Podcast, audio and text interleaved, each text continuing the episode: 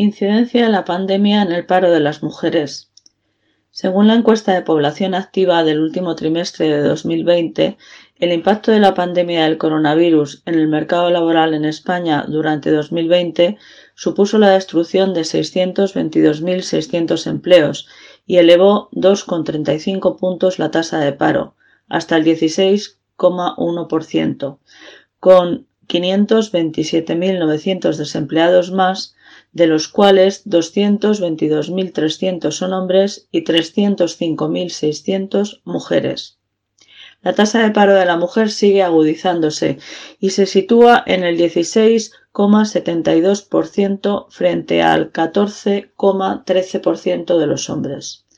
Los datos del paro de las mujeres por tramos de edad del mes de diciembre de 2020 son los siguientes. Mujeres menores de 20 años, un 69,2%. Menores de 25 años, un 41,6%. Y entre 20 y 24 años, un 37,2%. En el resto de los tramos de edad se sitúa por debajo del 20%. La pandemia del coronavirus y la consecuente crisis económica están acentuando la brecha laboral entre hombres y mujeres, se han producido retrocesos en materia de género en ámbitos como el empleo y la conciliación. En cuanto al empleo, más del 50% del empleo de las mujeres se concentra en cuatro sectores comercio, hostelería, educación y servicios sanitarios y sociales. Sectores directamente implicados en el impacto de la pandemia, en gran medida por la caída del turismo y el ocio, por lo que las mujeres tienen más probabilidades de perder su empleo.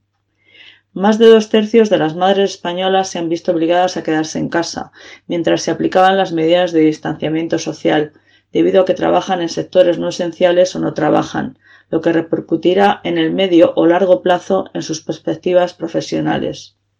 En cuanto a la conciliación, el teletrabajo por el que han optado muchas empresas multiplica las responsabilidades de las mujeres en el hogar y dificulta la conciliación de su vida profesional y familiar. Es necesario impulsar medidas y políticas públicas que combatan el paro femenino y su precarización y que faciliten la conciliación mediante servicios públicos profesionalizados y de calidad en el ámbito del empleo y la corresponsabilidad en el hogar para evitar que se amplíe la brecha de género. Colectivos como la Asociación Víctimas del Paro proponen que se destine una partida presupuestaria de los presupuestos generales del Estado a un plan estatal de trabajo y actividad, con el fin de que no haya ningún hogar sin ingresos. Su objetivo sería reducir el paro en España a niveles de pleno empleo, por debajo del 5%, dando trabajo a jóvenes y parados de larga duración. Un plan igualitario que tendría en cuenta las necesidades de las mujeres, contribuyendo a garantizar su independencia y autonomía. La igualdad de género ha de situarse como prioridad y eje estratégico para impulsar el crecimiento social y económico del país.